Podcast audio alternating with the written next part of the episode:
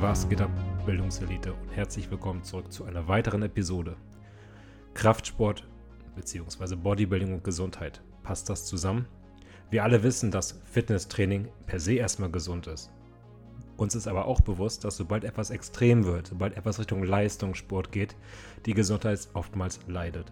Gerade im Bodybuilding, wo auch noch Medikamentenmissbrauch nicht selten Einzug in diesen Sport findet. Um diesen Sport also wirklich lange und gesund ausüben zu können, müssen einige Faktoren berücksichtigt werden. Und wenn jemand über Gesundheit und Langlebigkeit im Bodybuilding auf höchstem Niveau in Deutschland reden kann, dann ja wohl Manuel Bauer. Der ehemalige Wettkampfathlet, Studiobesitzer und auch Topcoach ist bekannt für seine Expertise in Sachen Gesundheit und Nahrungsergänzung und spricht mit mir heute über eine Stunde lang über die Faktoren, die jeder Bodybuilder berücksichtigen sollte, um lange und vital am Eisen bleiben zu können. Im Anschluss beantworten wir noch die Fragen, die ihr uns auf Instagram gestellt habt. Und ihr könnt euch wirklich auf eine Folge freuen, die vollgepackt ist mit interessanten Informationen und Manuels Wissen. Und wer Manuel kennt, weiß, der Mann weiß eine Menge. Ihr werdet also sehen, dass ihr hier in dieser Folge super, super viel lernen könnt. Und wenn ihr mir und Manuel einen Gefallen tun wollt, dann lasst doch ein bisschen Feedback da. Gebt mir eine 5-Sterne-Bewertung auf Spotify, abonniert diesen Kanal und sendet Manuel mal ein tolles Feedback an seinen Kanal auf Instagram, damit auch er sieht, dass ihr die Folge gehört und gefeiert habt.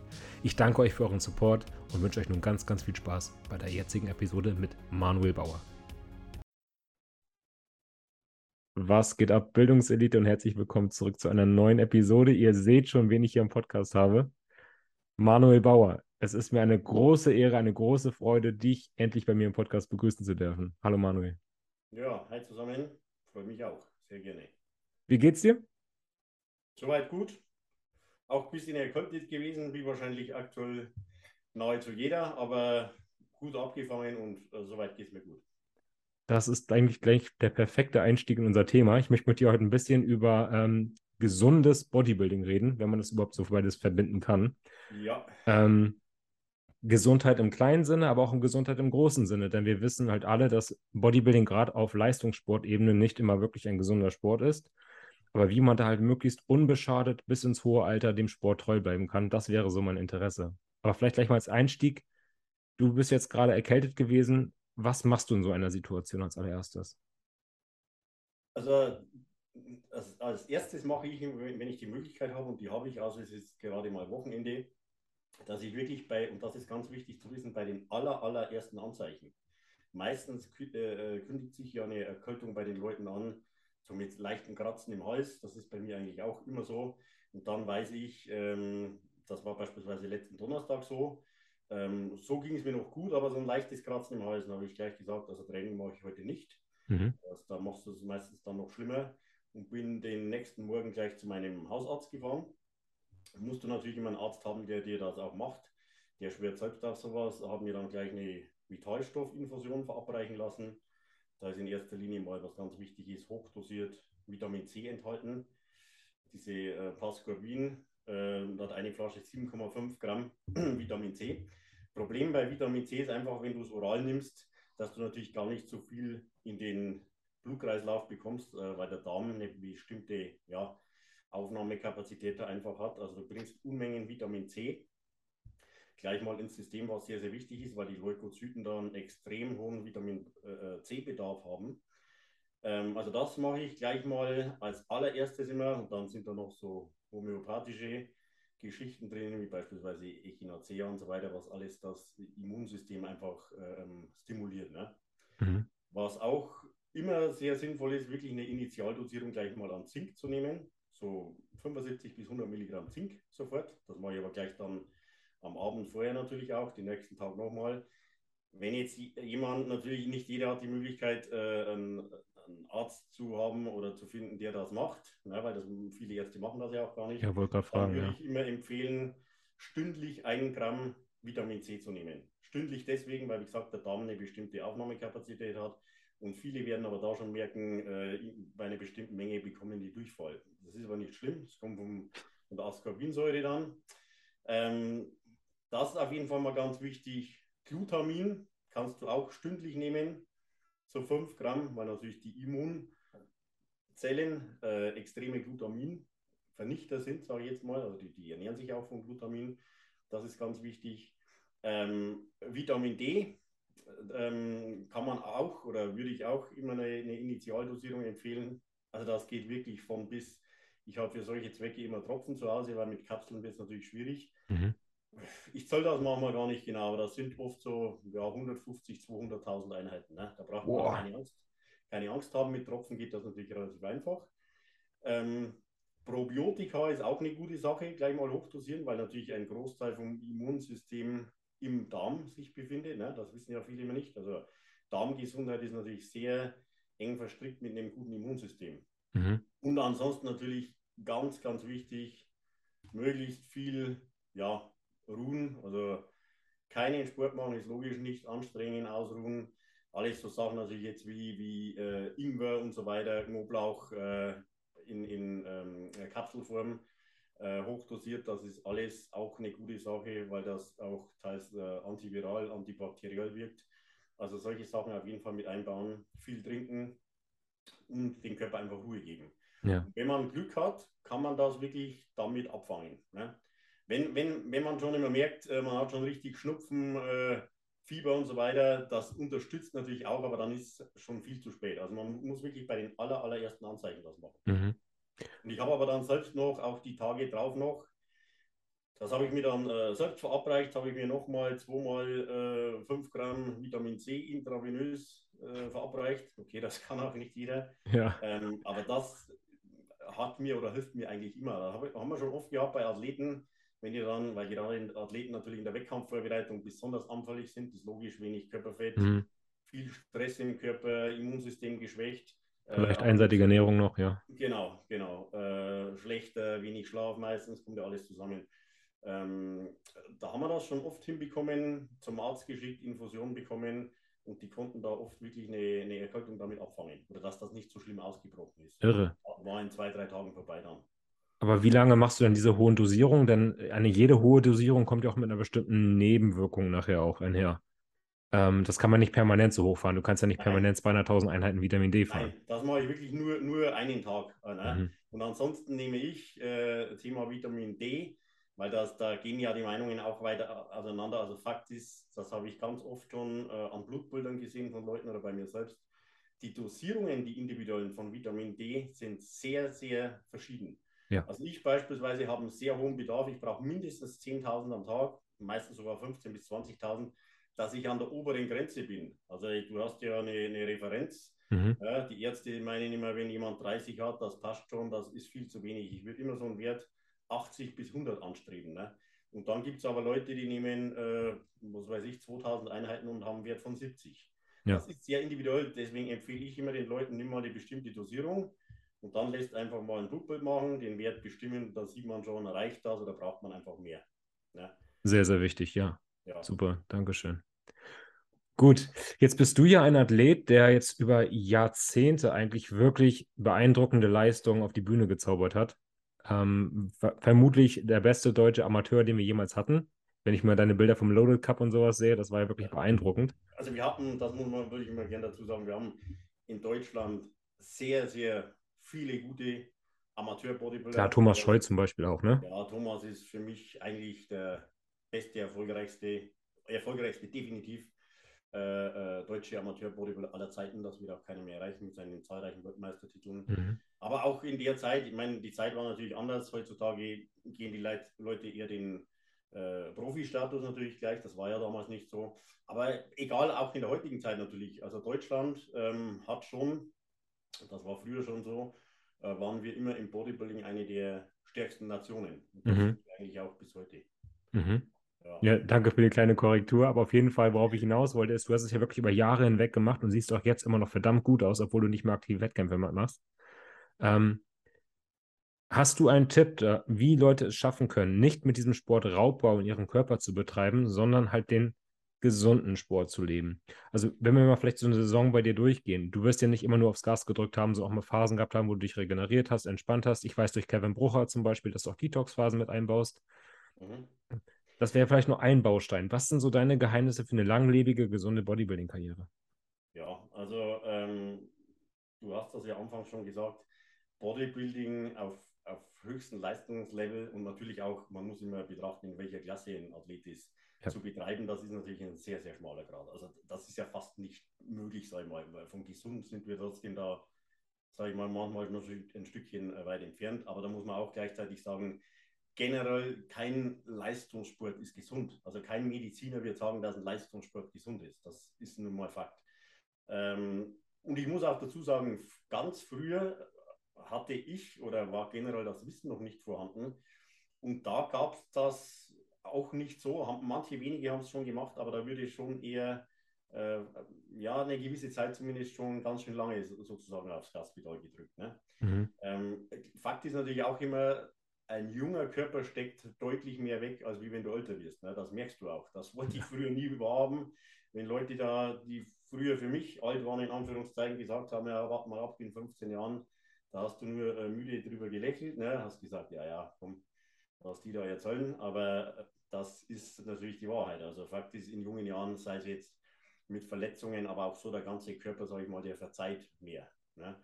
Ähm, natürlich mit den Kenntnissen von heutzutage sollte man das natürlich auch in jungen Jahren schon richtig machen. Ne? Also man soll ja nicht äh, warten, bis erst Probleme äh, schon aufgetreten sind, sondern Probleme möglichst präventiv vorbeugen. Ne? Mhm. Also dazu gehört natürlich immer, ich sage jetzt mal, was beispielsweise immer wieder falsch gemacht wird, wenn Leute eine Wettkampfvorbereitung abgeschlossen haben, dann gilt es generell von allen Bereichen, sei es jetzt Chemie, sei es Training, sei es extrem äh, ähm, eiweißbetonte Nahrung erstmal zurückzufahren.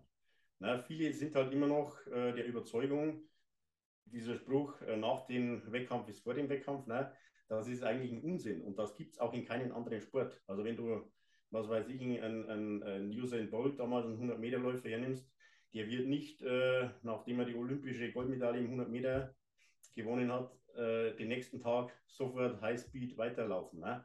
sondern da sind erstmal Regenerationsphasen wichtig. Das heißt natürlich den ganzen chemischen Cocktail, was sich da viele verabreichen, wirklich mal raus, runter alles, sofort ein Blutbild zu machen, weil ich will wissen, wie der aktuelle Ist-Zustand ist.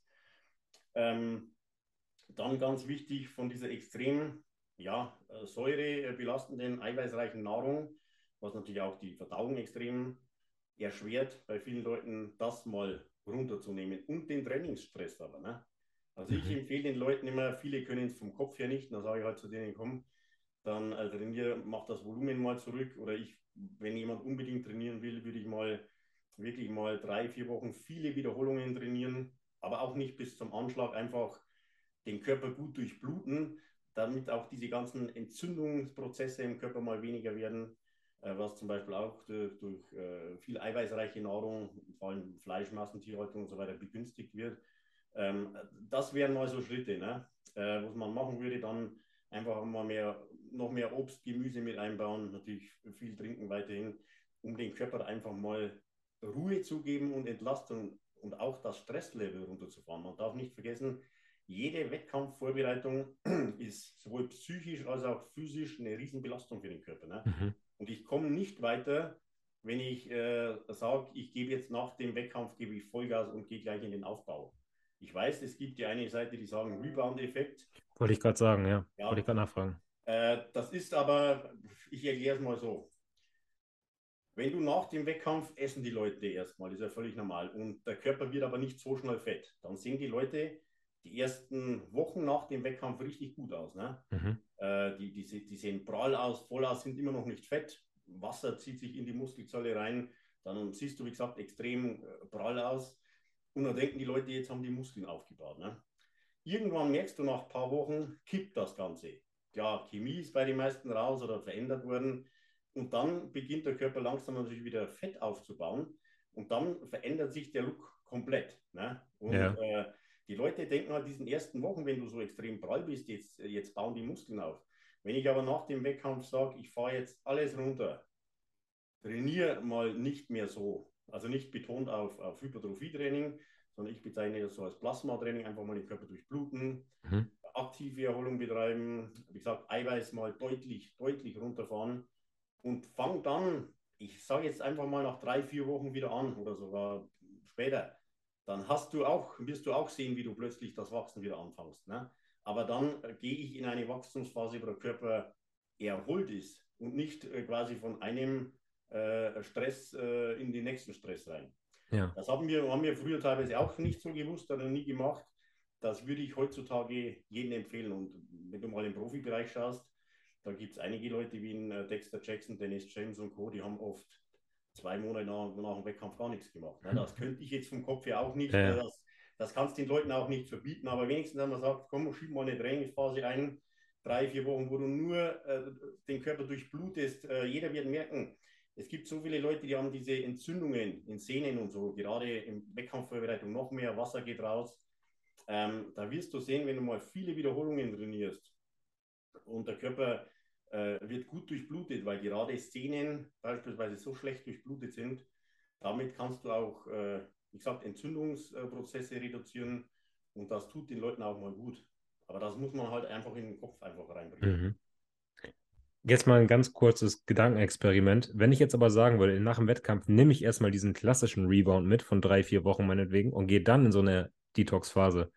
Würde das auch funktionieren oder wäre das einfach wirklich Quatsch, weil du schon sagtest, der Körper ist so vorbelastet und gestresst? Gönn den erstmal Ruhe. Also ich sage mal so, du, für mich ist das einfach nur ein Verschieben. Ne? Klar, mhm. äh, Rebound drei, vier Wochen, dann wirst du, sag jetzt mal, ja, du, du packst wieder was drauf. Ich habe es schon erklärt, das sind jetzt keine richtigen Muskeln. Ja. Äh, es ist viel Flüssigkeit in der Zelle. Und wenn du dann aber natürlich wieder runtergehst äh, und sagst, jetzt mache ich äh, Detox und so weiter, ja gut, dann machst du auch erstmal einen kleinen Schritt zurück. Mhm. Leute müssen oder dürfen auch keine Angst haben, wenn, man, wenn die jetzt sagen, ich esse jetzt mal keine 300 Gramm Eiweiß mehr, sondern bloß noch, was weiß ich, 150 oder 200. Deswegen bauen die keine Muskeln ab. Ne? Da ist ja. ich, ich weiß, wie das ist. Ich habe früher auch so getickt. Äh, oder oder ich, ich trainiere jetzt mal nicht mehr schwer, sondern wirklich nur leicht viele Wiederholungen. Äh, du, du verlierst deswegen in, in drei, vier Wochen jetzt nicht da kiloweise Muskeln. Ne? Mhm. Also da, da, da von dem Gedanken müssen sich die Leute einfach mal ein bisschen lösen. Und es gibt nicht umsonst den Spruch, das haben ja viele beispielsweise bei Verletzungen schon erlebt, man muss leider einen Schritt zurück und dann auch zwei Schritte nach vorne. Und in dem Fall ist es definitiv so, Körper wirklich erstmal erholen nach dem Wettkampf. Das ist ganz, ganz wichtig. Ja, absolut. Glaubst du, dass generell bei so ambitionierten Bodybuildern, du hast ja gerade selber gesagt, die sind so ein bisschen verkopft, diese Regeneration einfach viel zu kurz kommt? Nicht nur nach dem Wettkampf, sondern auch in der Endseason und Offseason? Ja, ja, generell äh, bin, ich, bin ich absolut überzeugt. Das Problem ist einfach das, äh, du bist ja als Bodybuilder, sage ich jetzt mal, ein Einzelkämpfer. Ne? Ja. Also das heißt, das, was du machst, selbst wenn du einen Coach hast, kein Coach kann ständig dein Training überwachen und wird das auch nicht machen, weil bei erfahrenen Athleten wissen das in der Regel sowieso. Ähm, aber trotzdem ist genau da das Problem, durch das, dass du als Bodybuilder ein, Einzelkämpfer bist, sage ich mal, der ja in, in jedem Studio theoretisch zu einem Mr. Olympia werden kann, wenn er das Zeug mitbringt. Das ist der Unterschied zu anderen Sportarten.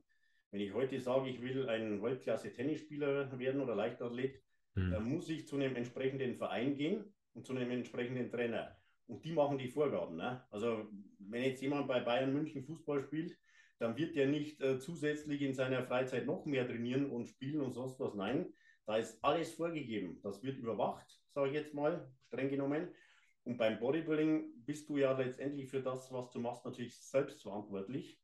Und manchmal ist das Prinzip äh, beim äh, das Denken, mehr ist mehr oder ich muss auf gut Deutsch 365 Tage im Jahr Gas geben.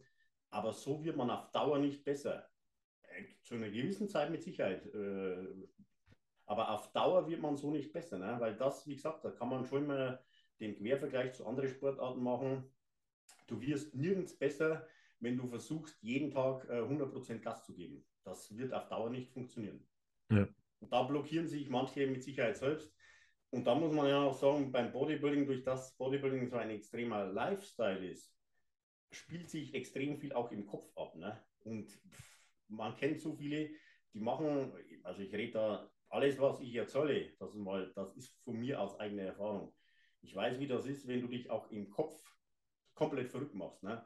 Also wenn du übertrieben gesagt 24 äh, Stunden am Tag nur an Bodybuilding denkst, äh, das wird dich auf Dauer nicht besser machen. Du brauchst, du brauchst auch eine gewisse Lockerheit dabei. Und das ist überall so. Also das ist ein sehr, sehr schmaler Grad zwischen fokussiert sein, diszipliniert sein aber trotzdem eine gewisse Lockerheit und Leichtigkeit dabei haben. Mhm. Also die Leute, die sich das zu sehr verbeißen drin, die fahren den Körper meistens gegen die Wand und wie gesagt, auf Dauer wird das nicht funktionieren. Ist im Prinzip ja auch irgendwie so eine Art Stress, ne? Man stresst genau. sich ja permanent und Cortisol ist ja der größte Feind vom Anabolismus gefühlt. Genau, genau. Also wenn du, wenn du dauernd auch Kopfstress erzeugst, und wie gesagt, äh, dich teilweise schon sozial abkapselst, äh, sagst, ja, ich kann auch nicht in Urlaub fahren oder, oder im Urlaub das Erste, was ich dann mache, äh, ich suche mir jetzt gleich mal ein Gym und äh, Urlaub ohne eigene Küche gibt es sowieso nicht. Muss jeder selbst entscheiden. Ich persönlich, das muss ich sagen, das habe ich beispielsweise noch nie gemacht. Mhm. Also immer Urlaub war für mich Urlaub. Ich habe im Urlaub noch nie selbst gekocht. Ähm, ich habe im Urlaub noch nie mir irgendein Studio gesucht, weil, also da so verrückt in Anführungszeichen war ich nie. Also ich, das ist legitim, kann man jemand machen, aber da denke ich mir manchmal trotzdem, nutzt doch das mal, um einfach mal abzuschalten. Solche Phasen sind sehr, sehr wichtig. Ja. Da kommt gerade eine interessante Frage bei mir auf. Und zwar, wenn du jetzt zwei Athleten hättest, der eine ist permanent nach Plan genau die Lebensmittel, die er essen soll. 365 Tage im Jahr und achtet auch penibel drauf, dass er das richtig macht. Ein anderer gönnt sich vielleicht einmal in der Woche ein Cheat Meal, auch gerne aus richtig hochverarbeiteten Lebensmitteln. Wer wird auf Dauer gesünder fahren? Also dieses eine Cheat Meal in der Woche, das wird keinen Schaden oder umbringen, sage ich mal. Aber wird ihm vielleicht den Stress so ein bisschen nehmen? Genau. Äh, mhm. Wenn ich beispielsweise Ernährungspläne stehe, das ist ein gutes Beispiel, äh, erstelle, dann steht bei mir beispielsweise drin ein Cheat Meal in der Woche. Ne? So, als Beispiel dann gibt es Leute, äh, die sagen, muss ich das machen? Ja. Genau. Und dann sage ich, nein, du musst das gar nicht. Das ist von mir ein Vorschlag, weil ich weiß den meisten, dass es der Psyche gut tut. Ne?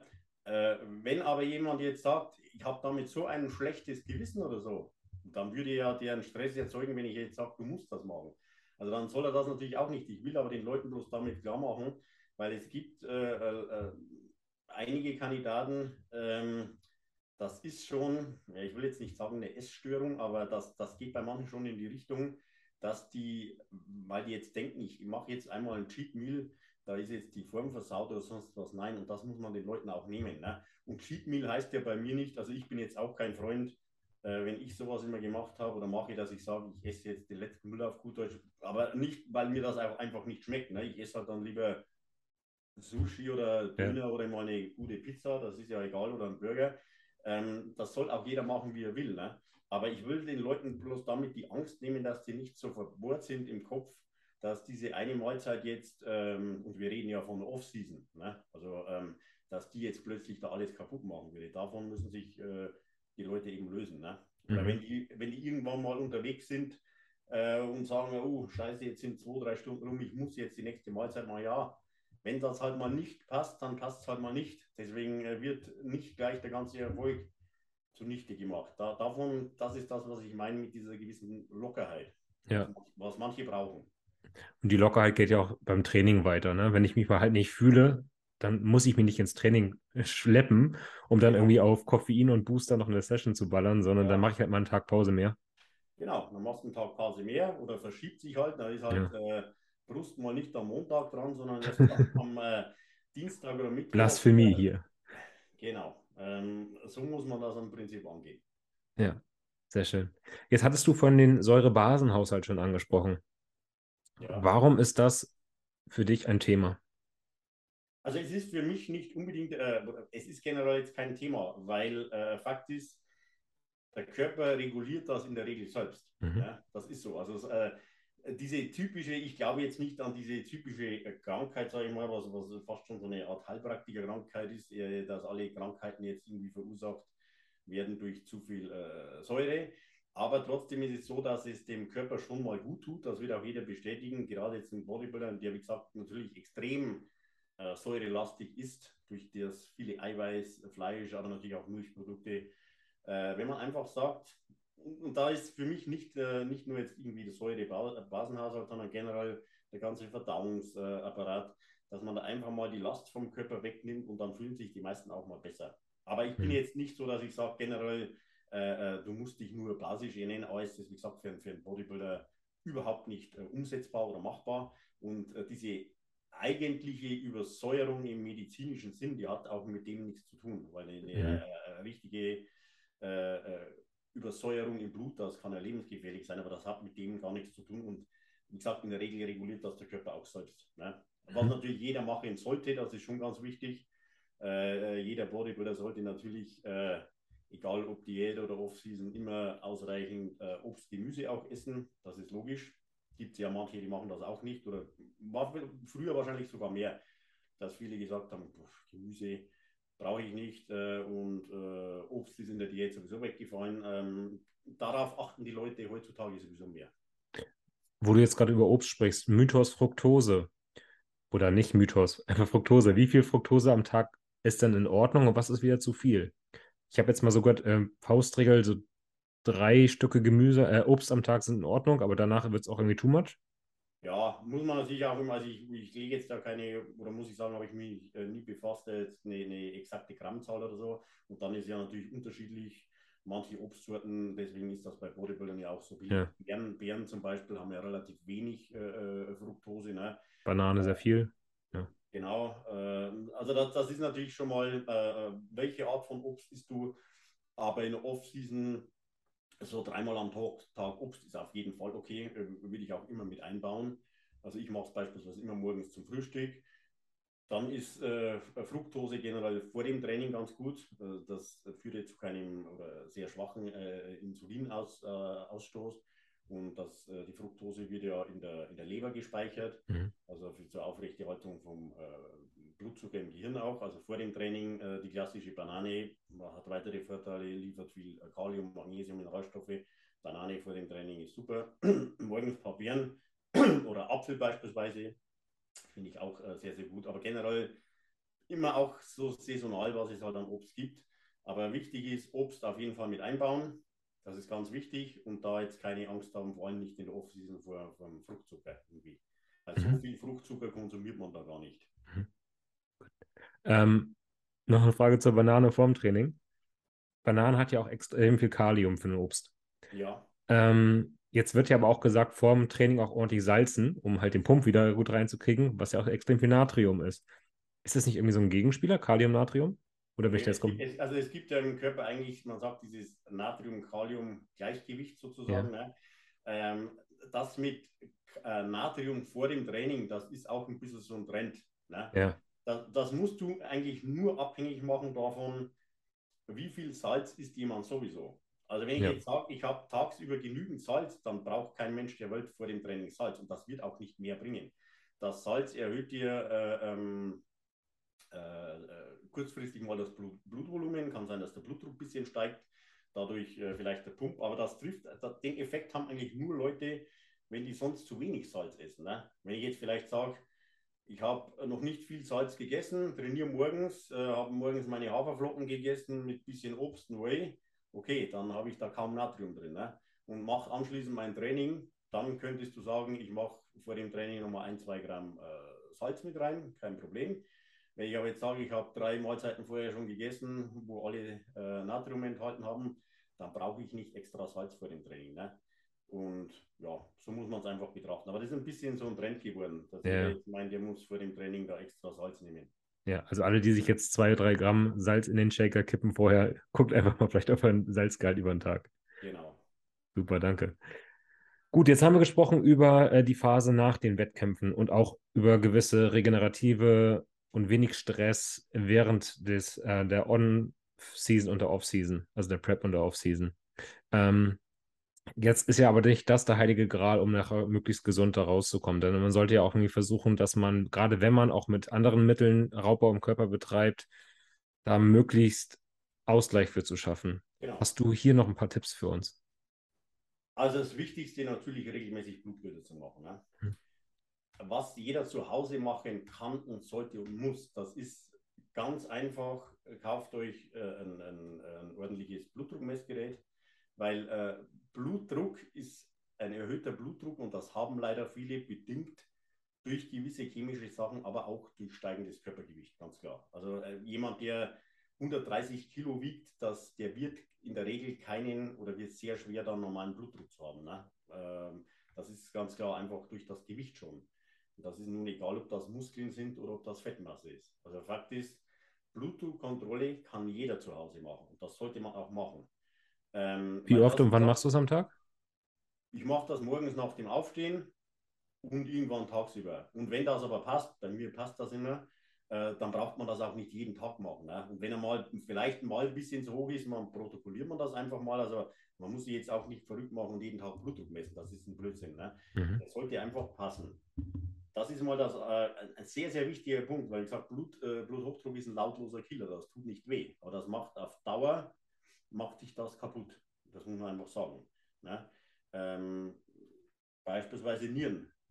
Ja. Wenn bei Leuten die Nieren kaputt sind, ich habe einen, äh, guten Bekannten von mir, einen Freund, der ist selbst ähm, Internist, Nephrologe, sagt das immer wieder, viele Leute, die an der Dialyse sind, da sind ganz viele dabei, die hatten Bluthochdruck. Ne? Das ist sehr eng verwandt. Deswegen äh, sagte ich auch ganz ehrlich, wenn man mal in den Supplementbereich da einsteigt, ich halte von einem Nierensupplement rein gar nichts.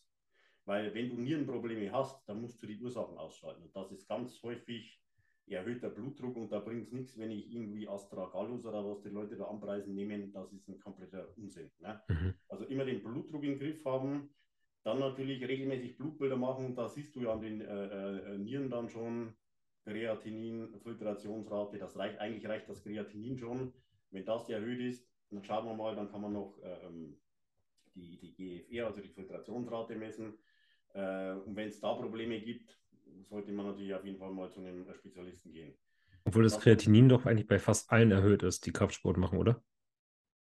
Äh, äh, muss man unterscheiden. Also äh, Kreatinin, also Kreatinin, der ist bei den meisten Kraftsportlern etwas erhöht. Ne? Ich sage jetzt mal, da geht, glaube ich, äh, die Referenz so bis 1,2, 1,3. Wenn der jetzt jemand 1,4, 1,5 hat, dann, äh, und vor allem, wenn der mal ein bisschen erhöht ist, und messt man das ein paar Monate wieder und ist der immer so im gleichen Bereich erhöht, dann ist das auch kein Problem. Wenn der mhm. natürlich steigt und wenn jetzt jemand dann Kreatin von 2 oder 2,5 hat, dann sollte man da schon mal äh, sich äh, Gedanken machen. Ne? Es ist aber auch kein Muss. Also klar, mein, mein Arzt ist da immer verwundert. Ich habe seit Beginn meiner Bodybuilding-Karriere hatte ich noch nie einen Kreatinin von über 1. Ich bin immer so bei 0,809. Also das okay, ist ja. Wenig. Ähm, aber der ist tendenziell, da hast du recht, bei vielen Bodybuildern etwas erhöht, aufgrund der Muskelmasse häufig auch. Ne? Kann der schon ein bisschen erhöht sein. Kann man natürlich sagen, schauen wir, wie, wie ist die Filtrationsrate. Ne? Wenn das aber alles passt, äh, alles, alles gut. Ähm, also das auf jeden Fall regelmäßig checken im Blutbild. Ne? dann äh, so andere Geschichten natürlich. Blutdicke ist auch ganz wichtig, also der Hämatokrit. Weil letztendlich, wenn du ständig zu dickes Blut hast, das erzeugt auch Bluthochdruck. Dein, deine Pumpe muss natürlich auf gut Deutsch einfach mehr arbeiten. Das ist auf Dauer nicht gut. Ne? Auf sowas sollte man achten. Äh, Leberwerte ist auch so ein Ding. Äh, die Leberwerte werden fast bei keinem Bodybuilder passen, weil insbesondere die äh, GPT und die GOT auch trainingsinduziert erhöht werden. Mhm. Aber wir reden halt da auch jetzt nicht von Leberwerten von 500 oder 600. Ne? Da ist das halt mal 100 oder ein bisschen drüber. Wichtig ist immer, dass die Gamma-GT passt und wie gesagt, wenn, ich habe auch schon mein ganzes Leben lang und selbst äh, bevor ich richtig Bodybuilding gemacht habe, hatte ich immer einen leicht erhöhten GPT. Also das ist auch überhaupt kein Stress, auch wenn manche Ärzte sagen, uh, Leberwerte erhöht. Nein, also da äh, wirklich nicht rückmachen lassen. Ne? Äh, das muss sich halt im Rahmen halten. Das ist ganz wichtig. Wie gesagt, viele, viele Werte können bei einem Bodybuilder oder Leistungssportler werden die nie, nie ganz passen. Ja. Ich habe da eine kleine Anekdote. Ich war beim Arzt und mein GOT-Wert war bei 60, also nicht mal wirklich viel zu hoch. Und mein Arzt hat sich da mega die Platte gemacht, hat mich einen Ultraschall machen lassen und alle Untersuchungen. Im Endeffekt hat er mich gefragt, was mache ich? Ich trainiere auch härter. Na gut, dann kann das ja auch davon kommen. ja, genau. Also das, das kann so viele Ursachen haben bei manchen Berufen, wenn die gewisse, bei mir war es damals so, ich habe mein erst gelernter Beruf war Offset-Drucker, ich habe da bestimmte Dämpfe eingeatmet. Ja ganz äh, einfach, wenn manche Amalgamfüllungen drin haben. Das gibt so viele Dinge, die die Leberwerte leicht erhöhen können. Ne? Aber wie gesagt, das ist nicht so, dass die halt dann ein paar hundert sind, äh, wie bei einem Alkoholiker oder so. Ne? Ja. Also das darf natürlich nicht sein, das ist ganz klar. Ähm, Zuckerwerte ist auch ganz wichtig. Das ist zum Beispiel auch ein, ein, ein lautloser Killer. Ne? Wenn du ständig natürlich überzuckert bist, das macht die Gefäße kaputt. Das ist ja dann alles so ein, so ein Zusammenspiel. Herzüberzuckerung, Also da sollte man natürlich darauf achten. Ähm, aber wenn das, das ist auch was, das muss man, wie gesagt, nicht ständig machen. Also wenn man sagt, die äh, Nüchtern-Glucose oder der Langzeitzucker mal, das lässt man mal machen. Das ist ja ein Wert äh, über die letzten drei Monate. Wenn das passt, ist das in Ordnung. Und ansonsten aber, was ich dann immer noch empfehle, weil das Blutbild ist eine Sache. Ich würde aber auch immer regelmäßig, also ich mache das seit, naja, so 12, 13 Jahren oder vor 15 Jahren, glaube ich, habe ich angefangen, einmal im Jahr zum Kardiologen zu gehen. Ne? Weil, ähm, wie gesagt, du siehst dann Blutbilder, kannst du schon manches erkennen, aber äh, gewisse andere Sachen würde ich einmal im Jahr zum Kardiologen gehen. Der macht einfach ein, ein EKG, Leistungs-EKG, ein, ein Herzultraschall, also ein Herzecho. Äh, dann sieht er einfach die, die Dicke vom Herz, wie ist die Auswurfleistung vom Herz, die Pumpfunktion. Das ist ganz, ganz wichtig. Dann kann der auch mal die äh, vermessen, kann der sehen, sind da irgendwelche Ablagerungen, weil das sind, wie gesagt, alles Sachen, die tun nicht weh. Ne? Mhm. Die merkst du lange Zeit nicht. Ja, und äh, die machen halt oft äh, Probleme dann. Ne? Mhm. Und äh, das ist manchmal insofern nicht ganz einfach, weil natürlich ähm, äh, nur die aller, allerwenigsten Kardiologen jetzt mit dem Bodybuilder vertraut sind. Ne?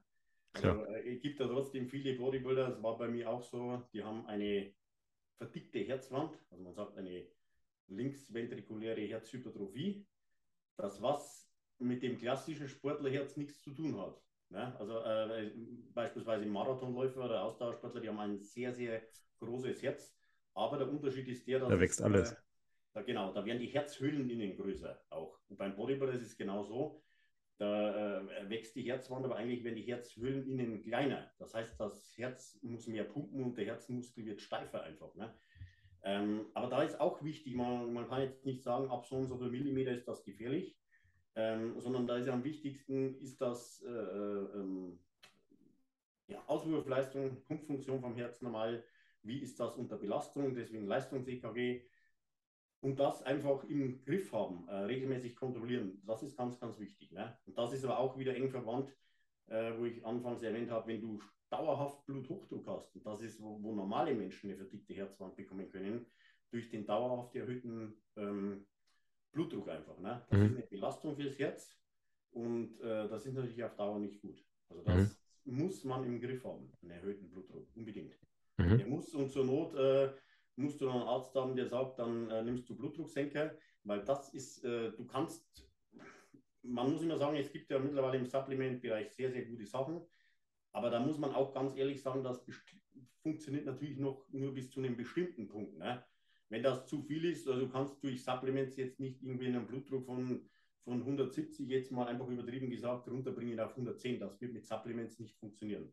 Ja. Brauchst du dann wirklich ein Medikament. Und das, und das vor allem bei solchen Sachen, da sollen die Leute auch nicht selbst irgendwie rumdoktern und sagen, ja, jetzt habe ich äh, erhöhten Blutdruck, jetzt nehme ich mal Supplements und damit ist der Fall erledigt. Nein, das muss schon ein Arzt auch äh, abklären oder, oder äh, das auch einsteuern. Das ist ganz, ganz wichtig. Mhm. Ähm, ich meine, der hohe Blutdruck kommt natürlich auch durch Medikamentenmissbrauch und auch durch so hohe Körpergewicht. Genau. Ähm, klar gibt es jetzt vielleicht auch Bodybuilder, die sagen, ich schmeiße mir jetzt Astragalus rein und ähm, ich nehme vielleicht noch Citrusbergamot und Knoblauchextrakt, um mir irgendwie jetzt da zu helfen. Ähm, aber auch der Arzt verschreibt dann ja im Endeffekt diesen Blutdrucksenker, also diese Tablette dagegen, anstatt irgendwie die Ursache zu beheben. Ist es denn wirklich im Bodybuilding eine Ursache, die man nicht beheben kann, weil wir halt, oder nicht wir, sondern die Leute, die sich halt damit dann leistungssteigende Mitteln zupumpen, dieses Risiko einkaufen? Oder kann man das halt schon ein bisschen vorbeugen, indem man zum Beispiel in Offseason täglich Cardio macht? Das ist ein ganz wichtiger Punkt. Das sollte sowieso jeder Bodybuilder machen. Ne? Das äh, Cardio äh, ist mal ganz wichtig äh, und zwar nicht nur für den Fettabbau, da, da ist das für mich teilweise sogar zu vernachlässigen. Das Wichtigste für den Bodybuilder, insbesondere in der, in der Vorbereitung, ist ja, den Körper vorzubereiten auf, auf äh, ja, mehr Gewicht, mehr Muskulatur wie gesagt, das ist scheißegal, ob jemand fett ist oder mehr Muskeln hat, das Herz muss mehr pumpen. Und da ist natürlich der beste Weg, beispielsweise auch für, für, äh, zur Verbesserung von Cholesterinwerten, mit regelmäßig Cardio-Training. Ne? Und dazu muss man auch sagen, äh, da bringt es aber jetzt auch nichts, wenn ich ähm, auf, auf dem Fahrrad ja, 30 Minuten spazieren fahre. Ne? Da sollst du schon mal ein bisschen an die Grenzen gehen, um das Herz-Kreislauf-System zu trainieren. Das ist ganz, ganz wichtig. Also das setze ich sowieso voraus. Das machen die meisten heutzutage auch dass die regelmäßig Cardio-Training machen. Und natürlich kann man das schon auch beeinflussen, äh, ein bisschen, wenn man sagt, wie viel Off-Season-Gewicht oder Masse brauche ich wirklich? Ist das jetzt wirklich, äh, bringt mir das mehr von Muskulatur oder ist übertrieben gesagt äh, 15 Kilo nochmal über Off-Season, wenn ich das so sagen darf, unnötiger Ballast in Form von Wasser und Fett, was mir aber in, in puncto Muskelzuwachs gar nicht mehr bringt. Mhm. Ja, da muss ich mir schon die Frage stellen, wenn jetzt ein Athlet auf der Bühne, äh, sagen wir mal so, 90 Kilo wiegt, nur mal als Beispiel, muss der in der Off-Season 115 Kilo haben. Mhm. Da sage ich ganz klar, nein, das braucht er nicht. Ne? Äh, das hat man früher teilweise auch äh, falsch gemacht. Da hat man halt gefressen wie ein Schwein. So hat man ausgesehen, Hauptsache Masse. Aber das ist äh, Fakt, äh, verbrennst du Geld und es ist auch für den Organismus auf Dauer nicht gut. Also mhm. da kann man es schon beeinflussen, ganz klar, ein bisschen, definitiv. Ähm, aber ein, ein gewisse, gewisse andere Faktoren, sage ich mal, wenn jetzt jemand beispielsweise ein super Schwergewichtler ist, ne, dann, wie ich, wie ich das schon gesagt habe, du wirst halt mit 120 oder 130 Kilo, und da gibt es ja Leute, die haben das auf der Bühne, da wirst du in der Regel keinen normalen Blutdruck haben können, ohne dass du irgendwie äh, äh, Satane, also äh, Blutdrucksenker oder sowas nimmst, das wirst du nicht hinbekommen in der Regel. Ja, okay.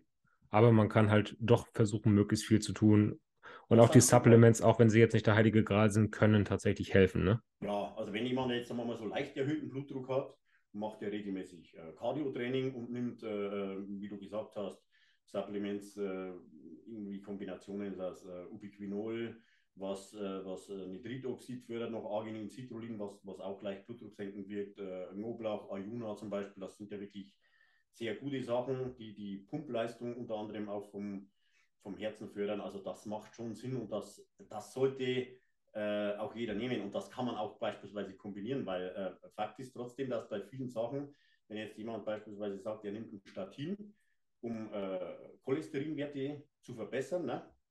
ähm, Statine haben trotzdem auch einige Nebenwirkungen äh, und kombiniert ihr das beispielsweise mit so Sachen wie, wie Zitrusbergamott, dann äh, ist das oft so, dass er sagt, okay, ich brauche halt von einem Statin anstatt äh, 20 Milligramm nur 10 Milligramm. Ne? Mhm. Also das, da gibt es auch genug Studien drüber. Ne?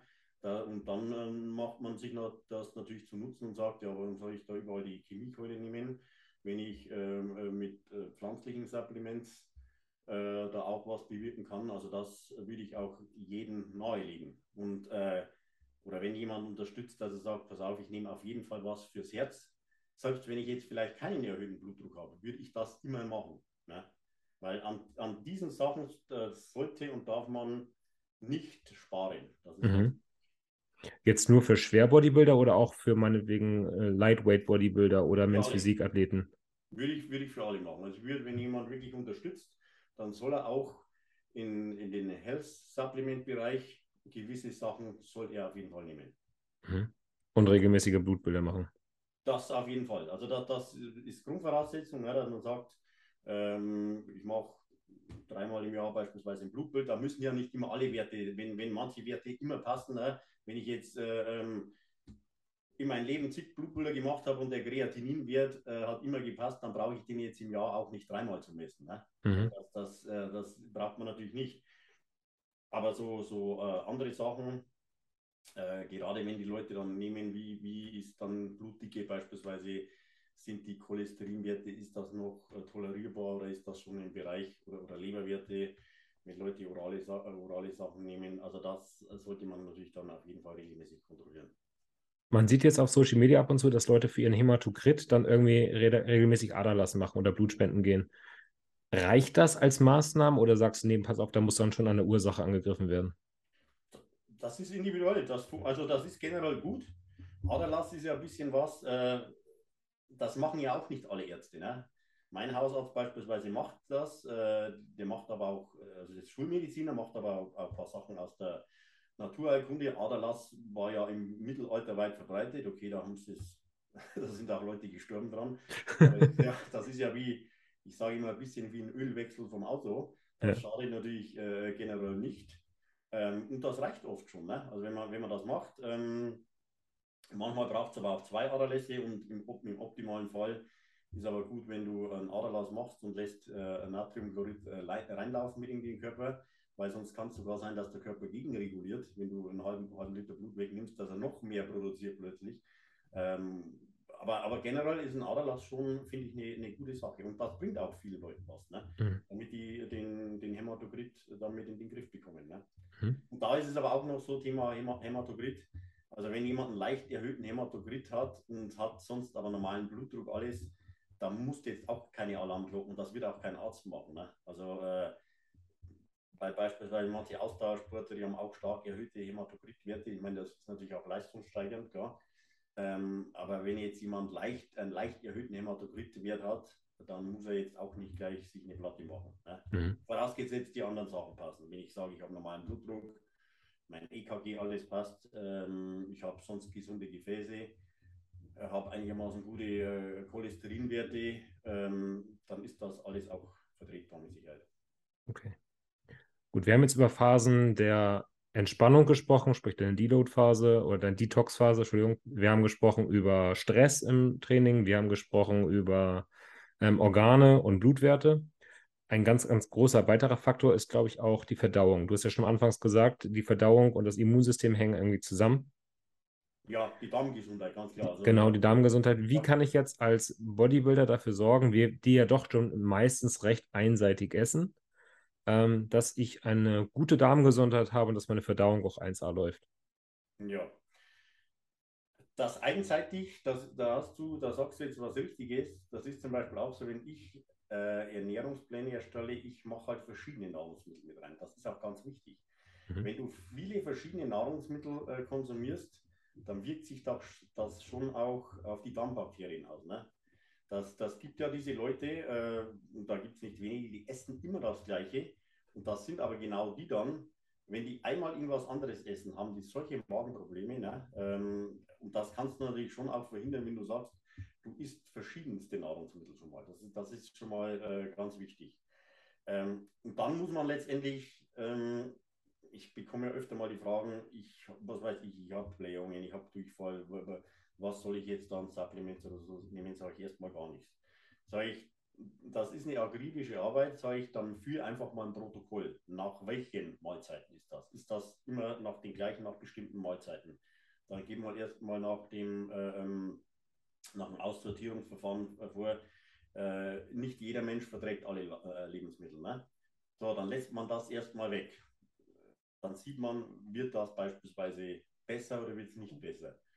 Ähm, und dann kann man Step by Step äh, ähm, weiter vorgehen und kann sagen, okay, ich nehme jetzt vielleicht eine, eine gewisse Zeit mal ein äh, Probiotika, um einfach ähm, ja, den Körper äh, probiotische, in, am besten in Verbindung mit äh, Präbiotika, um quasi äh, die Darmbakterien besser zu besiedeln, sage ich mal, und auch die guten Darmbakterien zu ernähren. Das machen ja die, die Präbiotika. Ähm, die, soll, die würde ich immer nehmen, beispielsweise Präbiotika, dass, damit du die guten Darmbakterien sozusagen am äh, Leben erhältst. Ähm, also das sollte man dann auf jeden Fall mal machen. Und dann kann man schauen, inwieweit bringt mir das was, wenn ich Verdauungsenzyme äh, nehme oder, oder ähm, Betain, also ähm, was die, die Magensäure ankurbelt, Bitterstoffe. Äh, Bitterstoffe sind auch eine ganz tolle Sache, weil ähm, das ist leider, der Mensch verlernt, bitter zu essen. Bitter wäre so gesund, aber alles, beispielsweise Grapefruit, Rucola, das ist ja alles inzwischen so gezüchtet, dass das gar nicht mehr richtig bitter ist. Also es gibt Bittertropfen, die, die, die schwöre ich beispielsweise auch vor den Mahlzeiten. Die kurbeln, regeln äh, die Verdauung, kurbeln die Verdauung an. Wenn du die mal auf der Zunge lässt, die sind extremst bitter. Aber man muss sich daran wieder gewöhnen. Diese, diese, das ist ein Naturprodukt halt. Ähm, und dann kann man da, man muss das einfach mal ein bisschen protokollieren. Also wenn jemand den ganzen Tag natürlich jetzt Blähungen hat oder hat häufig Durchfall, dann ist ja ein Zeichen, dass passt irgendwas nicht. Ne? Mhm. Ähm, wenn man das mal hat oder so, dann manchmal gibt es auch keine Erklärung dafür, obwohl man das gleiche gegessen hat. Ist das alles okay? Aber wenn jemand sagt, äh, ich habe ständig so ein äh, oder Völlegefühl, das ist ja ein Zeichen, dass die Nahrung nicht richtig verdaut wird. Kann es sein, dass vielleicht der Körper nicht genügend Verdauungsenzyme hat oder dass er nicht genügend Magensäure produziert. Was bei Bodybuildern sogar relativ häufig sein kann, durch den hohen Fleischkonsum äh, muss der Körper natürlich ständig Magensäure produzieren und irgendwann ist er überfordert. Dann macht sowas wie Betain ähm, in Verbindung mit, meistens sind es ja schon kombiniert mit, mit Pepsin, also ein Eiweiß spaltendes Enzym Bitterstoffe ist dann gut geeignet, um den Körper einfach zu unterstützen. Mhm. Aber die, die Verdauung ist schon äh, ganz, ganz wichtig und wie gesagt, man sieht ja das tagsüber, selbst wenn ich sage, ich esse am Tag fünf oder sechs Mal, muss ich nicht ständig äh, das Gefühl haben, ich habe einen komplett aufgeblähten Bauch oder völlig gefüllt, weil dann läuft mit der Verdauung was nicht richtig. Ja. ja. Bei manchen ja. Leuten würde es auch schon mal helfen, so einfach und blöd das ging, wenn die mal richtig äh, kauen würden. Ne? Weil die schlingen natürlich das Essen nur hinter. Ja. Äh, oder vielleicht auch mal so einfache Tricks, nicht unbedingt zum Essen trinken. Ne? Weil durch das Trinken verdünnst du natürlich die Magensäure. Das sind einmal so einfache Tricks am Anfang, was man schon machen kann. Und dann sieht man schon, wie, wie reagiert der Körper. Aber was definitiv nicht der richtige Ansatz ist, wenn ich irgendwelche Probleme habe und sage, ich nehme jetzt mal gleich mal Verdauungsenzyme, Probiotika, nein, man muss ja erstmal die Ursache finden. Liegt es genau. wirklich an bestimmten Nahrungsmitteln oder, oder ist einfach eine starke Fehlbesiedlung im, im Darm beispielsweise oder ich habe, wie gesagt, zu wenig Magensäure oder mir fehlen bestimmte Verdauungsenzyme. Das ist manchmal ein bisschen ja, wie eine äh, Nadel im Heuhaufen zu finden. Da muss man, wie gesagt, ein Protokoll einfach mal führen. Mhm jetzt mal hochverarbeitete Lebensmittel außen vor genommen, gibt es so Klassiker, wo du sagst, das sind so öfter mal die, die Täter, die, die schädlichen Lebensmittel? Ich meine, klar, es gibt manche Leute, die stehen auf, äh, haben Probleme mit Gluten, andere haben Probleme mit Laktose, dass man da äh, von abgesehen, aber gibt es so typische Lebensmittel, wo du sagst, das ist so erstmal meine erste Vermutung, wenn Leute wirklich Probleme haben? Also gerade in der heutigen Zeit ganz klar ähm, Süßstoffe. Mhm. Ja.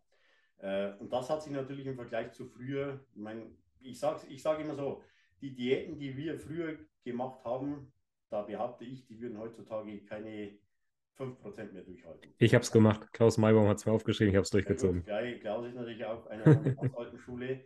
Aber da weißt du ja, da waren Süßstoffe verhöhnt zum Beispiel. Ne? Also, Tabu. Fakt ist, ich würde solche, solche Diäten auch nicht mehr machen wollen, weil so extrem muss sich kein Mensch kasteien. Aber manchmal hatte das in manchen Punkten auch was Gutes. Wenn ich natürlich heutzutage sehe, wie viel Süßstoffe, ne, äh, du hast ja schon, bekommst ja schon einiges zusammen mit den ganzen Supplements, ne?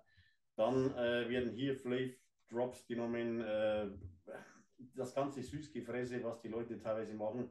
Also da bekommst du natürlich einiges zusammen. Dann trinken die natürlich noch die ganzen äh, Sirup-Getränke und so weiter. Äh, es gibt auch da Leute, denen macht das gar nichts aus. Ne? Aber das ich habe das bei mir selbst gemerkt. Ich habe auch mal eine Zeit lang einen relativ hohen Süßstoffkonsum gemerkt. Ich habe das schon, äh, äh ich habe das schon gemerkt. Ähm, und das ist auch bei vielen so. Also wenn die zu viele Süßstoffe essen, äh, verarbeitete Lebensmittel ganz klar, aber auch häufig bei Leuten in der Diät, ähm, wenn die Unmengen an Ballaststoffen essen. Also mhm. Also Ballaststoffe sind natürlich gesund und wichtig, aber wenn die Leute das übertreiben und Unmengen an Gemüse essen, äh, weil sie so Hunger haben, ne, und dann machen die noch Flohsamen und Leinsamen. Das ist too much dann. Und wenn du zu viel Ballaststoff hast, hast du Reizungen, Entzündungen im Darm, dann hast du oft auch äh, Blähbauch natürlich und Wassereinlagerungen. Jede, jede Form von Entzündung äh, führt auch zu Wassereinlagerungen. Das ist auch häufig ein, ein Problem. Ähm, ich bin keiner, der äh, Leuten in der Diät äh, sagt, du isst jetzt äh, genau 100 Gramm Gemüse. Ich schreibe natürlich irgendwas drauf, aber sage immer, das brauchst du nicht abwiegen. Aber ich habe auch schon Leute gehabt, da hat sich dann irgendwann herausgestellt, die meinen halt, die müssen am Tag eineinhalb Kilo Gemüse essen. Ne? Und das ist halt einfach zu viel irgendwann. Ne? Klar. Ja. Ich habe das ganz oft bei Kaugummis gemerkt, diesen, diesen Zuckeralkoholen. Das ist am allerschlechtesten, diese, diese Zuckeralkohole, ne? also dieses ähm, äh, Maltit zum Beispiel oder solche Sachen, das wirkt auch oft abführend oder in, in größeren Mengen und das verursacht das ist meistens noch, noch schlechter als Süßstoffe bei den meisten Leuten. Ne? Mhm. Das, ist, das, ist, richtig. Sorbit zum Beispiel, diese ganzen Geschichte, Geschichten, die, die sind, äh, also da bekommen viele Leute Probleme damit. Haben auch einige Probleme mit Süßkartoffeln, ne? Das ist ja auch sowas, ich glaube, ähnliches, auch was Zuckeralkoholiges. Das Thema haben wir gestern erst gehabt. Ähm, äh, da habe ich gesagt, äh, wenn man das jetzt einbauen will, beispielsweise an, an Ladetagen oder so, beim Wettkampf, sage ich, wenn du die ganze Diät keine, sollte man generell mit, mit allen Lebensmitteln nicht, aber bei, da, das sagst du absolut richtig. Also es vertragen nach meinen Erfahrungsberichten, bei mir selbst auch, deutlich mehr Leute normale Kartoffeln als Süßkartoffeln. Also ich habe ganz viele schon gehabt, das ist bei mir auch so, die bekommen auf Süßkartoffel Blähungen und so weiter, vertragen das einfach nicht. Ne? Mhm. Bei, manchen, bei normalen Kartoffeln manchmal auch die Stärke, aber das sind weniger. Aber bei Süßkartoffeln deutlich mehr. Also die Erfahrung habe ich auch gemacht. Mhm. Hast du denn so kleine Kräuter oder Lebensmittel, die die Verdauung da auch unterstützen können? Äh, sowas wie Fenchel meinetwegen? Ja, was immer, immer gut ist, Fenchel, also wenn du den, ich mache, ich esse beispielsweise jeden Tag eine große Schüssel Salat. Ich mache Mhm. da oft Fenchel mit rein, mir schmeckt das. Ich mache äh, vor Mahl- Mahlzeiten öfter dann auch mal kaue ich ein Stückchen Ingwer. Ne? Kümmel ist natürlich eine super Sache. Oder was ich gesagt habe, diese äh, ähm, Bitterstoffe. Bitter, Bitter, Bitterstoffe. Ne? Das sind Tropfen, die kannst du so 10 Minuten vor einer Mahlzeit machen. Lässt die auch wichtig äh, so eine Minute auf der Zunge liegen, dass die über die Schleimhäute gut aufgenommen werden. Das ist auch ein Geheimtipp für, für alle in der Diät, wenn ihr Heißhungerattacken habt, also äh, wirklich Hunger auf Süßes, nehmt äh, Bitterstoffe auf den Mund. Damit kann man auch Heißhungerattacken sehr gut in den Griff bekommen. Habt ihr keinen Bock mehr auf gar nichts? Ja, so ungefähr. Aber man kann sich ein bisschen daran gewöhnen. Aber ich war schon, ich habe schon immer bitter gegessen. Ich habe, äh, du weißt ja, die meisten als, als Kind, äh, wenn die äh, Grapefruit gegessen haben, dann haben die sie nur gegessen, wenn die drei äh, Löffel Zucker drüber gemacht haben. Aber ich, ich habe dieses bitter herbe, hat mir schon immer geschmeckt. Ähm, wie jetzt beispielsweise auch äh, Radicchio-Salat oder so. Also alles, was generell, alles, was bitter ist, ist sehr gesund. Kräuter werden auch in jeglicher Form super gesund. Also wenn ihr Fisch macht, Salat, äh, da, da kannst gar nicht genug davon essen. Äh, ähm, Petersilie, Basilikum, äh, Koriander, diese ganzen Sachen haben natürlich auch ätherische Öle alles enthalten. Das ist richtig gut. Also das würde ich immer mit einbauen, so viel wie möglich. Alles klar. Dankeschön. Fällt dir sonst noch etwas ein, was Bodybuilder auf jeden Fall noch beachten sollten, wenn sie möglichst lange gesund und langlebig diesen Sport machen möchten? Ähm, ja, wie gesagt, die ärztlichen Untersuchungen ist klar. Mhm. Ähm, und dann kommt, kommt natürlich auch irgendwann die Phase, wo man sagt, äh, wie jetzt in meinem Fall, ich will ja Bodybuilding weitermachen, ne? aber natürlich auch mal einen anderen Level. Wo man schon irgendwann sagt, wenn du älter wirst, auch muss ich dann noch so schwer rumlaufen oder reduziere ich auch mal ein bisschen Körpergewicht. Ne? Fakt ist, du kannst natürlich in, in dem Alter äh, keine Muskulatur mehr aufbauen. Du kämpfst ja nur dagegen an, äh, gegen den altersbedingten äh, Abbau, also gegen Sarkopenie, so gut wie möglich. Ähm, aber das, das ist dann manchmal schon die Frage, muss ich noch so schwer sein? Ne? Also wenn man es vernünftig macht, wird man automatisch, versucht man ein bisschen leichter zu werden, ähm, macht vielleicht noch ein bisschen mehr äh, Cardio-Training. Das ist im, im, Alter extrem wichtig. Ne? Gibt halt manche, die wollen das eher nicht oder wollen die Masse irgendwie auf Biegen und Brechen halten. Muss jeder natürlich letztendlich selbst entscheiden, aber ich sage dann lieber, versuche ich ein bisschen leichter zu werden, fühle mich dadurch auch wohler.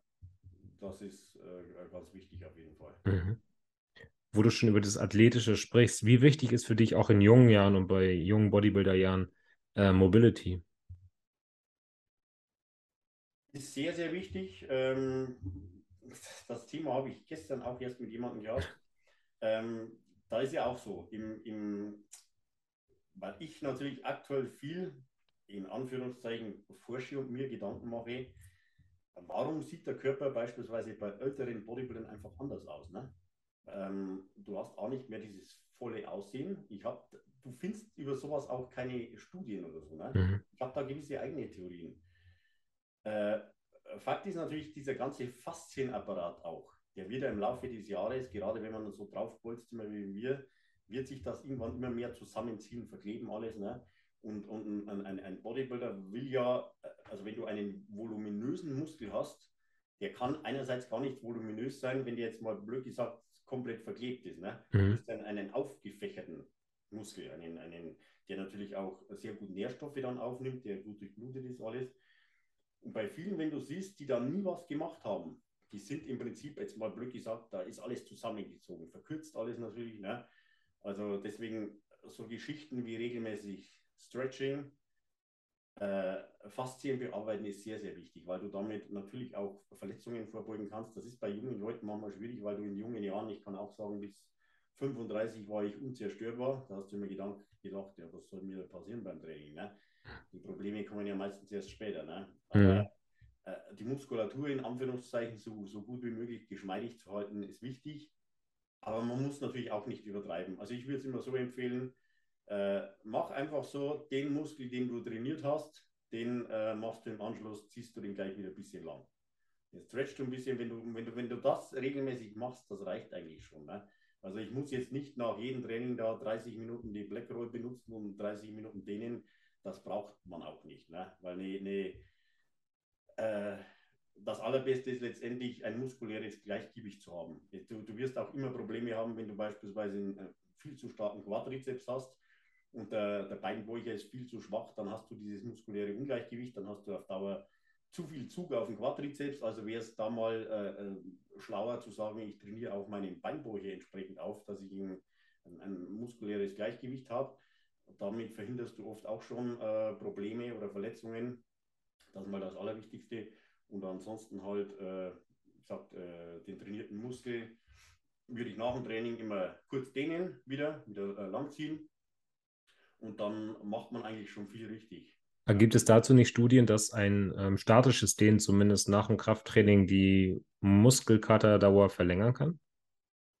Ja, ich habe mit diesen Studien, also gerade was das Dehnen angeht, gibt es die unterschiedlichsten Studien. Ja. Äh, das, das, ist ganz, ganz schwer. Ich merke halt, äh, also bei mir ist es so, dass ich schon das Gefühl habe, dass, dass die Regeneration besser ist, dass du natürlich auch gleich wieder einen besseren Blutfluss hast, äh, Nährstoffaufnahme, wenn du den wieder lang ziehst, einfach, sage ich mal. Ich merke das insbesondere bei meinen Oberschenkeln. Also wenn ich, wenn ich die nicht nach dem Training dehne, ich habe, weil ich 20 Jahren schon immer nie Probleme habe, dann merke ich den nächsten Tag, äh, fühlt sich das immer schlechter an. Mhm, weil der Tonus zu hoch ist dann wahrscheinlich. Genau, weil der Tonus einfach zu hoch ist, dann zieht es mir die Kniescheibe ein bisschen nach oben.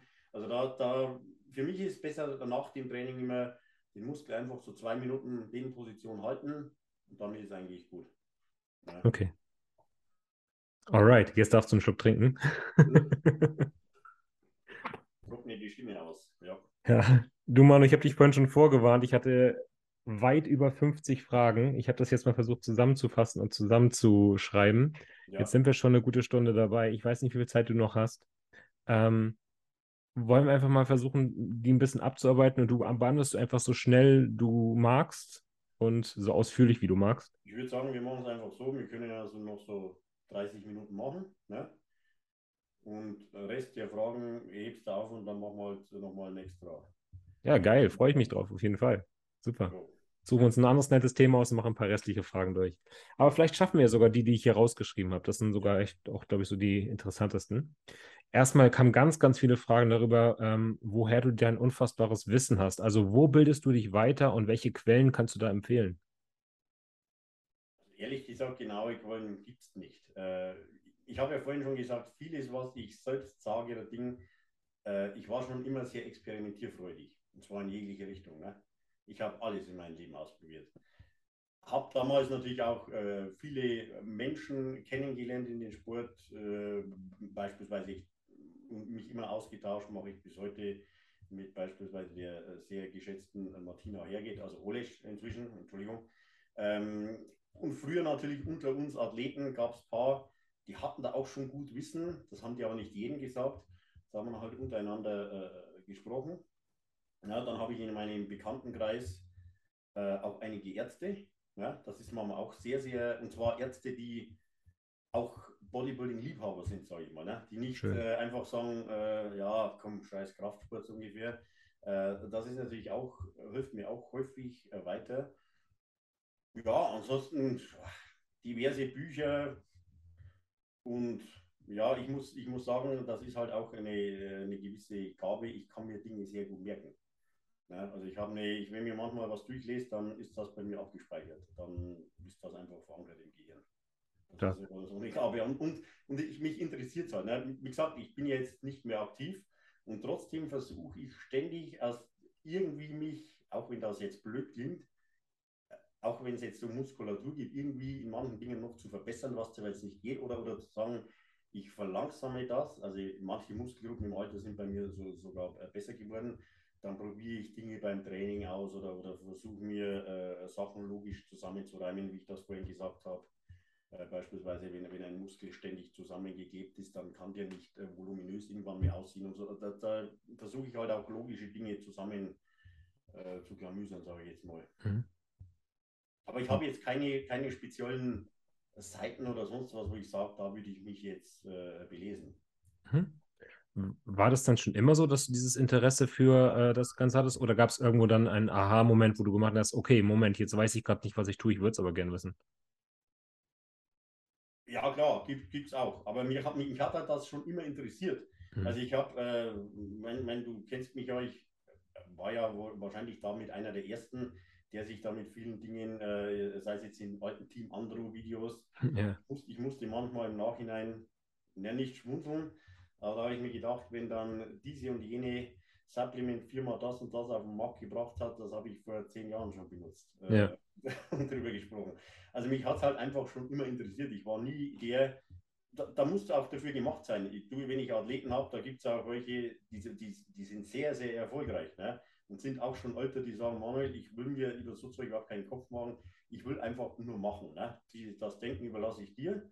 Ähm, ist auch absolut legitim, ne? weil manchmal ist es auch so, wenn du zu viel weißt, das ist mir dann manchmal äh, zum Schluss ein bisschen zum Verhängnis geworden bei meinen letzten Dingen. Habe ich mir, was ich auch anfangs gesagt habe, zu sehr einen Kopf gemacht und manchmal es zu perfekt machen zu wollen, gerade bei einem selbst, äh, ist manchmal gar nicht unbedingt gut. Da wäre es dann auch besser, man überträgt es an jemand anderen. Und das ist übrigens auch bei vielen Wettkämpfern so, weil man, manche sich dann wundern, ja, äh, die coachen andere und brauchen selber einen Coach. Das hat einfach äh, oft damit zu tun, dass die bei sich selbst den Kopf mehr ausschalten können. Das ja. was absolut in Ordnung ist und verstehe ich absolut.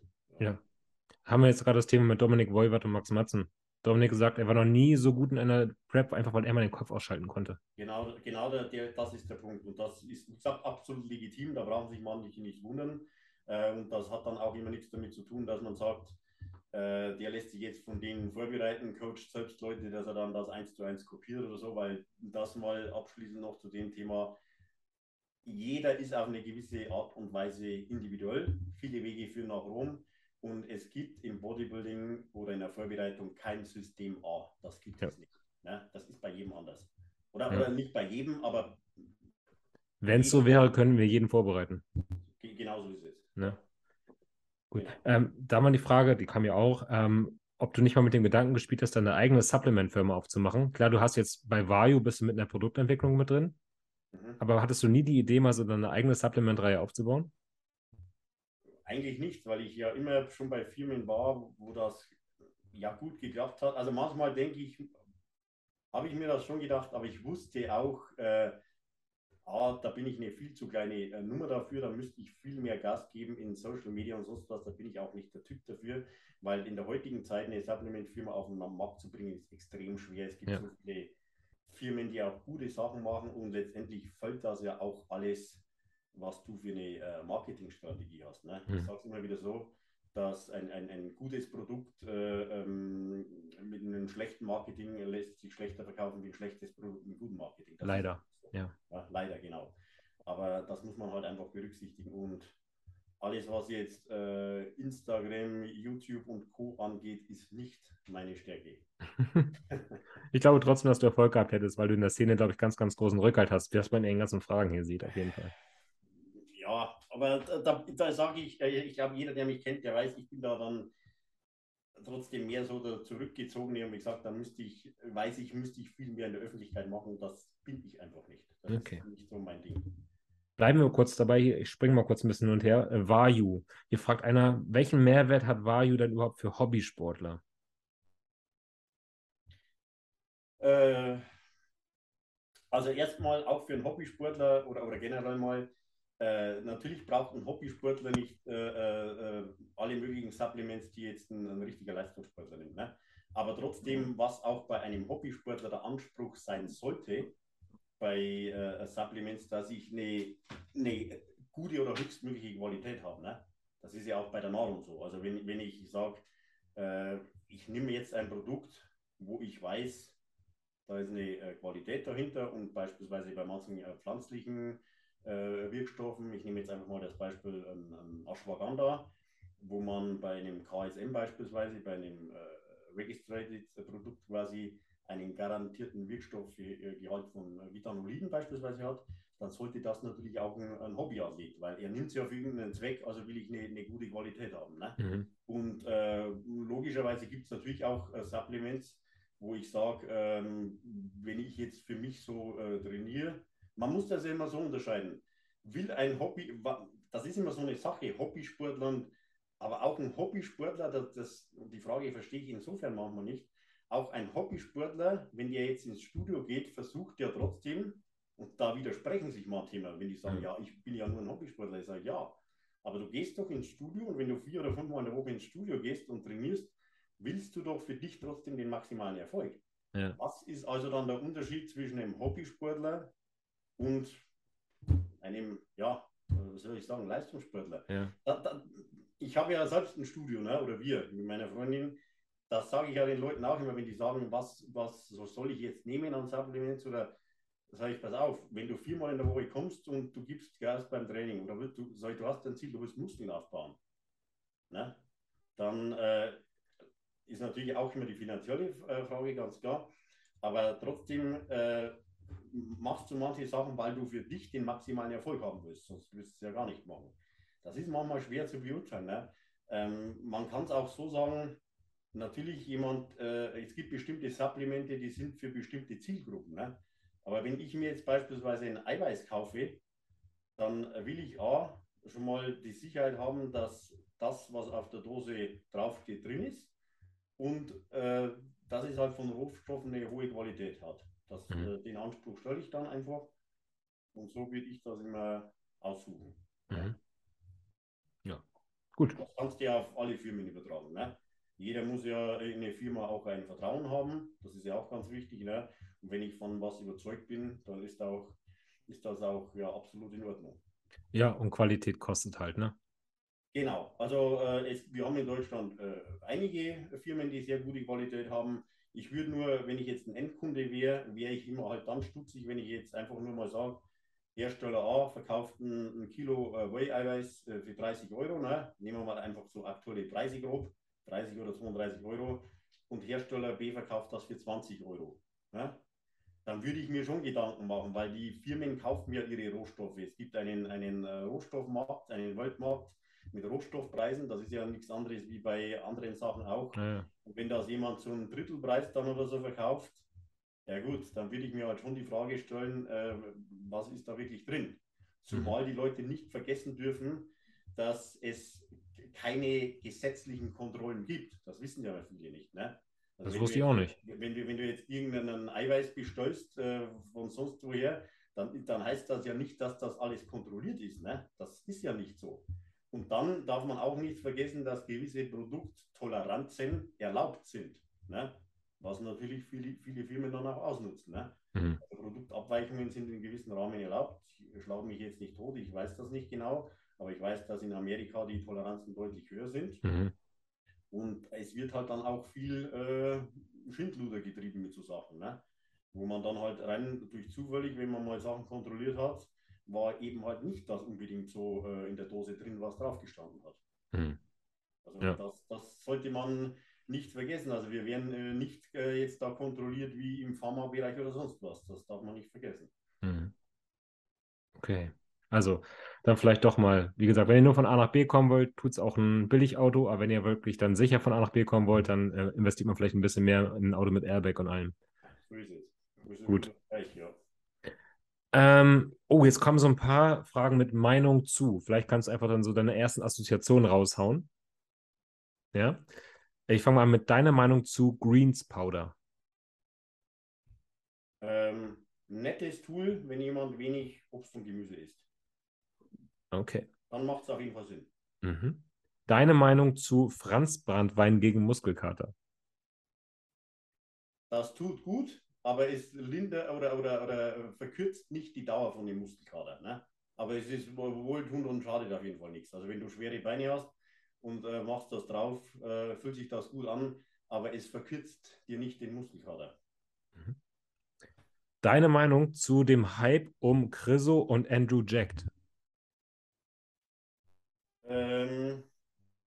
Grisor hat definitiv einen Hype. Ich sehe ihn nicht so weit vorne, wie das manche andere sehen, weil er äh, gewisse Schwächen hat. Kann ich auch kurz sagen, das ist vorne im Line-Up. Ähm, und vor allem von der Rückseite. Ich meine, er war in der Elite Pro äh, unschlagbar, sage ich jetzt mal. Das war eine andere Liga. Aber man wird sehen, wenn er gegen die absoluten Top-Jungs steht, insbesondere von hinten. Also wenn man ihn jetzt schon so hypt und vergleicht ihn mit einem Big Ramy oder so, man Mr. Olympiatitel, nein, da ist er weit weg davon ja. und für mich auch weit weg von der Top 6. Äh, Andrew Jack ähm, ist für mich ein Athlet der Zukunft. Der wird aktuell wollen die den haben. Der braucht noch mehr Muskelqualität bei der Rückseite. Aber das ist einer der wenigen, muss ich sagen, wo ich der Meinung bin, der kann die nächsten Jahre, wenn er sich da noch verbessert, hat er definitiv sehr großes Potenzial. Er hat eine Linie, er hat Muskeln. Also, ich, wenn man die jetzt vergleicht, ist der für mich in Anführungszeichen weniger gehypt wie der Griso. Das ist ein super Athlet, keine Frage, aber ich sehe ihn nicht da, wo ihn andere sehen. Mhm. Okay. Deine Meinung zu Natural Bodybuilding und Naturalverbänden?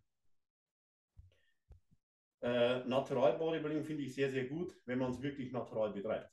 Ja. Das ist das große Problem. Äh, es, ist, ähm, es ist in der Vergangenheit schon viel Mist gemacht worden. Das wird es heute auch noch, weil die eigentlich Naturalen sind dann die Beschissenen. Wenn Leute sagen, sie wären natural und sind es gar nicht. Und das ist das ganz große Problem.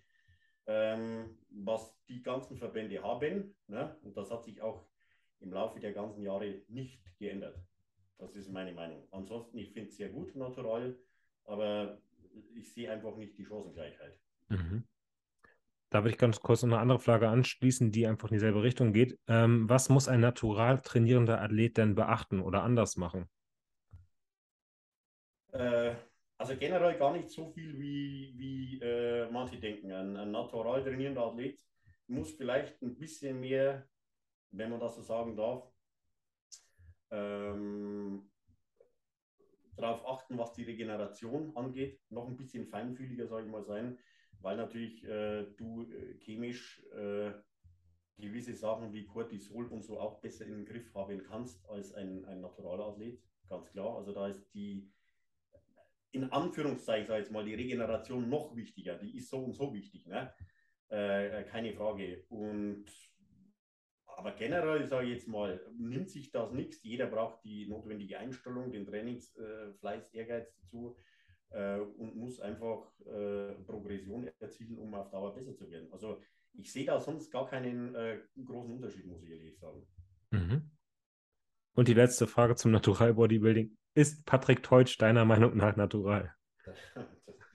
da kann ich mich überhaupt nicht aus dem Fenster lehnen. Ich kenne den Patrick Teutsch überhaupt nicht, also nur wirklich nur von Namen.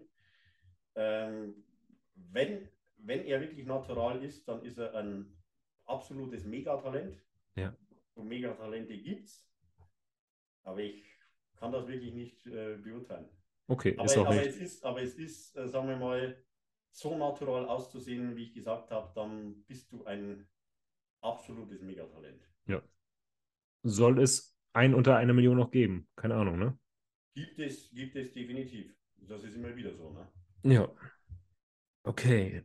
Noch ein paar weitere kleine Fragen. Gibt es Lebensmittel, die super sind, aber noch völlig unbekannt sind oder unter dem Radar fliegen?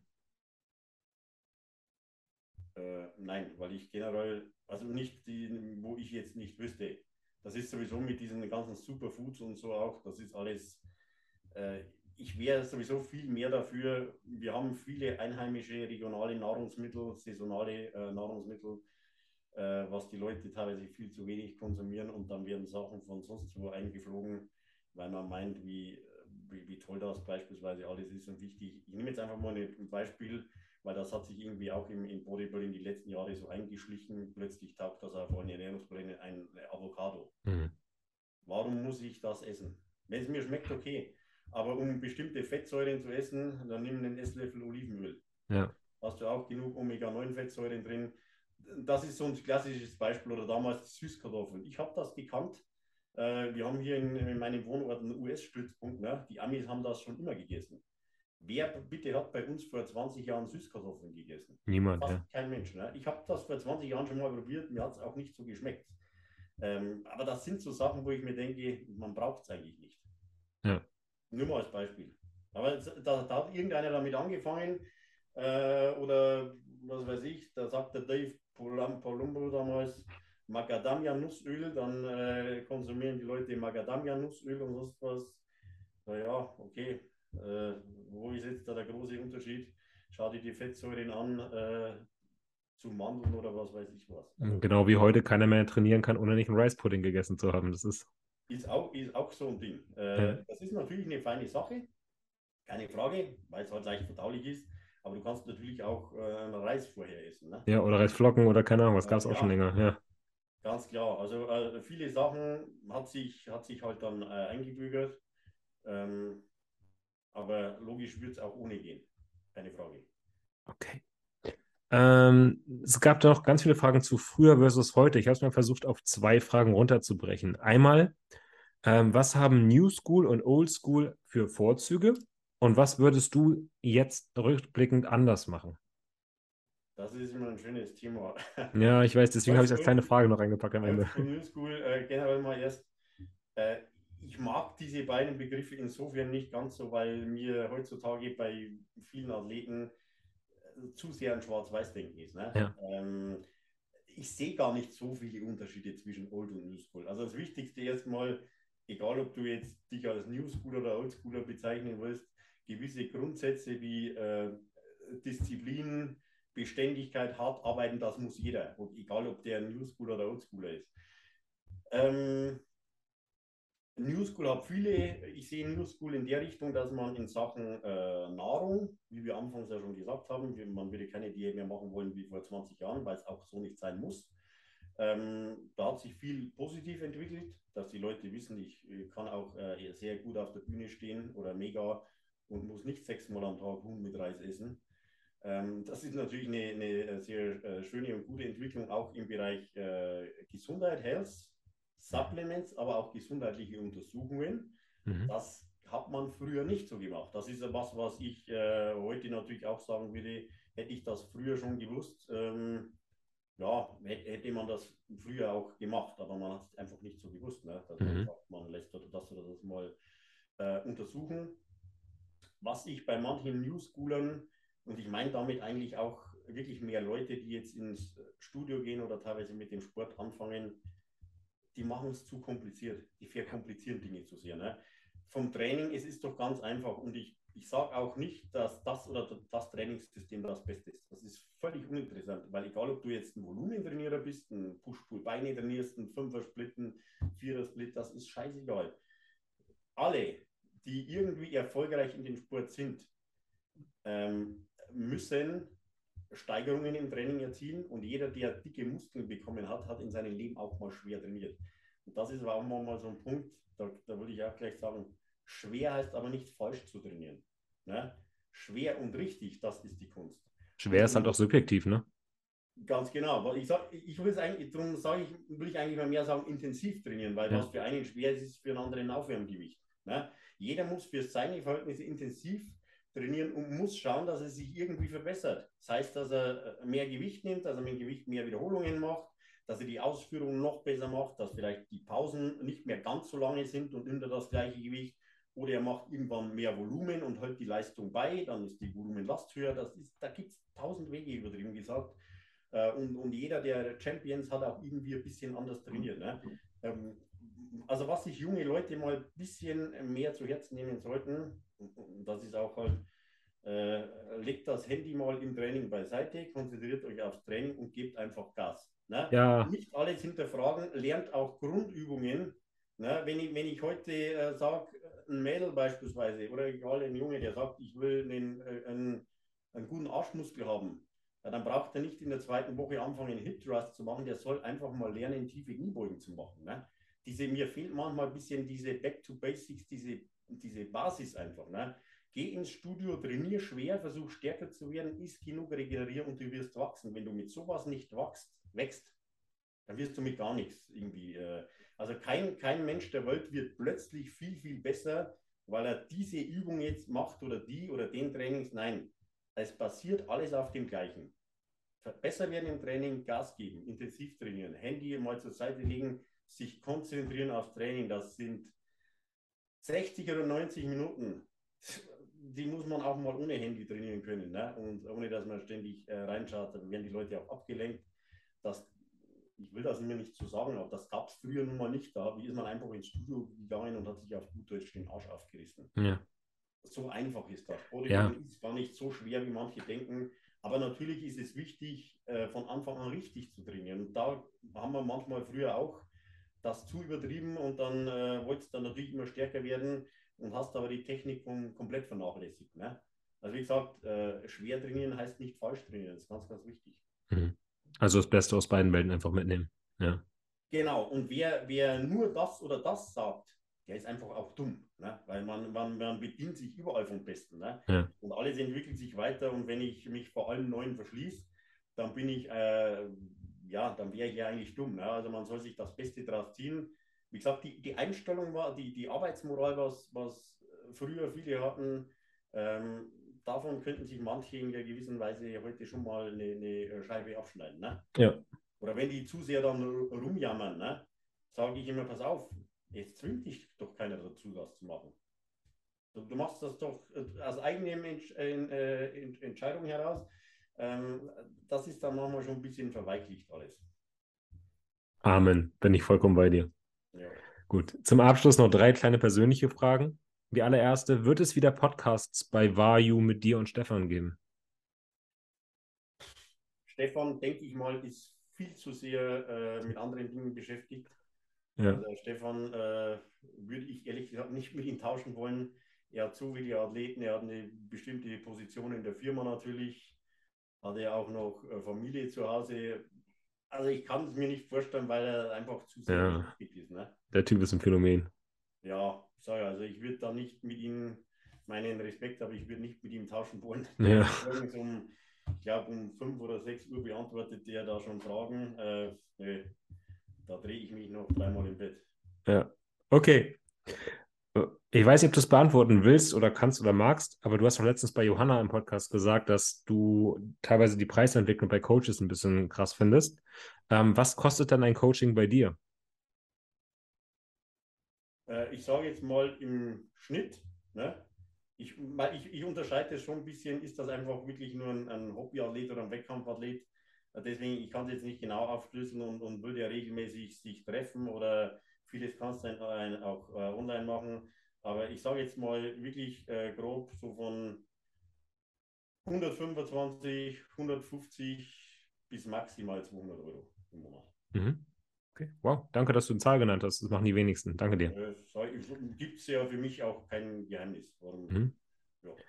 Dann eine letzte Frage und die habe ich extra bis zum Ende aufgehört, weil ich sie sehr schön finde. Jetzt, wo du dich zur Ruhe gesetzt hast, mhm. was sind deine persönlichen Ziele? Das, die Frage habe ich mir meine Freundin schon häufig gestellt und wundert sich, dass ich das manchmal nie äh, beantworten kann so richtig. Also klar, man will gesund bleiben. Ne? Von der Welt noch einiges sehen, das auf jeden Fall. Mhm. Äh, selbst weiter äh, Spaß und Freude an dem Sport haben, was ich aber sowieso habe. Und da für mich immer noch gut oder das Bestmögliche rausholen. Den Anspruch habe ich wirklich noch. Also ich bin keiner, der jetzt, ich nehme das in einer gewissen Art und Weise schon immer noch ernst für mich. Ich, äh, so viel hat sich für mich auch gar nicht verändert. Ne? Klar, in manchen Dingen noch lockerer, aber mir macht das ja auch Spaß. Ähm, ja, ich sage mal, äh, glücklich sein, geschäftlich, privat, weiterhin erfolgreich sein. Aber ich bin da ansonsten, habe ich nicht viele Ansprüche, muss ich sagen. Also das sind so meine, meine Hauptdinge. Ansonsten ein stressfreies Leben zu haben. Also kann man sagen, du bist glücklich und erfüllt gerade. Ja. Hammer, schön. Also ich bin, ich bin da, deswegen äh, will ich mir manchmal äh, auch nicht zu viel aufhalten. Ne? Ich weiß, ja. ich könnte noch, noch mehr Dinge machen. Mir wurde das beispielsweise damals auch angeboten, einen, einen eigenen äh, YouTube-Channel zu machen. Ähm, aber ich weiß, das sind auch gewisse Verpflichtungen, weil ich weiß, du musst da hinter, immer dahinter bleiben. Und ich bin dann trotzdem ein Mensch, äh, ich muss auch nicht alles preisgeben. Weißt wenn ich jetzt sage, ich bin im Urlaub, dann muss ich nicht jeden Tag die Leute aus dem Urlaub unterhalten. Die Leute, die das machen wollen, sollen das machen. Das ist auch äh, absolut okay, aber das ist nicht so meine, mein Ding. Ich bin da mehr äh, zurückgezogen in manchen Dingen. Ne? Also ich, ich, ich, muss auch nicht überall dabei sein. Ich bin auch keiner, der große Menschenmengen im Überfluss mag. In manchen Bereichen ja. Aber ich bin dann auch äh, ganz ehrlich äh, mal wieder froh, wenn ich meine Ruhe habe. Mhm. So blöd das klingt, aber es ist einfach so. Stehe ich dazu. Also wird man dich auf der Dennis James Classic sehen? Da, bin ich, da bin ich vor Ort. Da startet äh, meine Freundin. Dann haben wir noch eine äh, Frau und äh, zwei Jungs. Einer, ein, ein sehr, sehr guter ist leider ausgefallen. Aber äh, Dennis hat mich auch so eingeladen. Das freut mich auch sehr.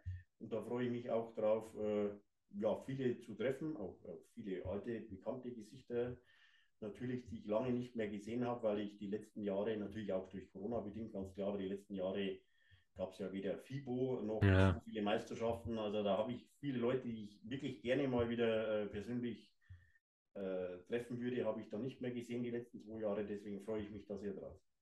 Falls ich eine freie Sekunde dich erwische, da werde ich auch mal Hallo sagen dann. Ich werde auch da sein. Sehr, sehr gerne. Also wird, wird mit Sicherheit ein äh, super Event. Ja. Da freue ich mich auch mega drauf. Ja. Manuel, dann vielen, vielen Dank für deine Zeit. Ich glaube, du hast gerade in diesen anderthalb Stunden so viel Interessantes und Wissensreiches rausgehauen. Das ist Wahnsinn. Ich würde mich sehr, sehr freuen, wenn ich dich nochmal irgendwann in der Folge begrüßen darf, um die restlichen Fragen zu beantworten und nochmal ein anderes Themengebiet vielleicht näher zu beleuchten. Machen wir gerne. Hammer. Wirklich richtig cool. Ich danke euch auch fürs Zuhören und wenn ihr Manuels Zeit genauso wertschätzt ja, dann lasst ihm noch ein bisschen Liebe da, gebt ihm ein bisschen Feedback, abonniert seinen Kanal und äh, Manuel, wie kann man dich sonst kontaktieren oder wie kann man dir eine Freude machen? Kanal kannst du bei mir gar nicht abonnieren, weil ich ja keinen habe. Über Instagram. Instagram könnt ihr mir natürlich folgen. Äh, ja, klar, jederzeit äh, Instagram anschreiben. Antworte ich eigentlich. Äh, nicht und mit deinem Code Bauer auf ESN einkaufen, ne? Genau. Einfach Code Bauer, esn.com. Genau. Genau. Also wenn ihr den guten Mann hier unterstützen wollt, dann macht das doch gerne mal bei der nächsten ESM-Bestellung und benutzt einfach mal den Code Bauer statt irgendwelchen anderen Codes und geht ein bisschen zurück, denn der gute Mann hat sich hier gerade wirklich gerade 90 Minuten Zeit genommen, um eure Fragen zu beantworten und euch Mehrwert zu bieten. In dem Sinne, Bildungselite, haut rein und danke für eure Treue. Ciao. Ciao.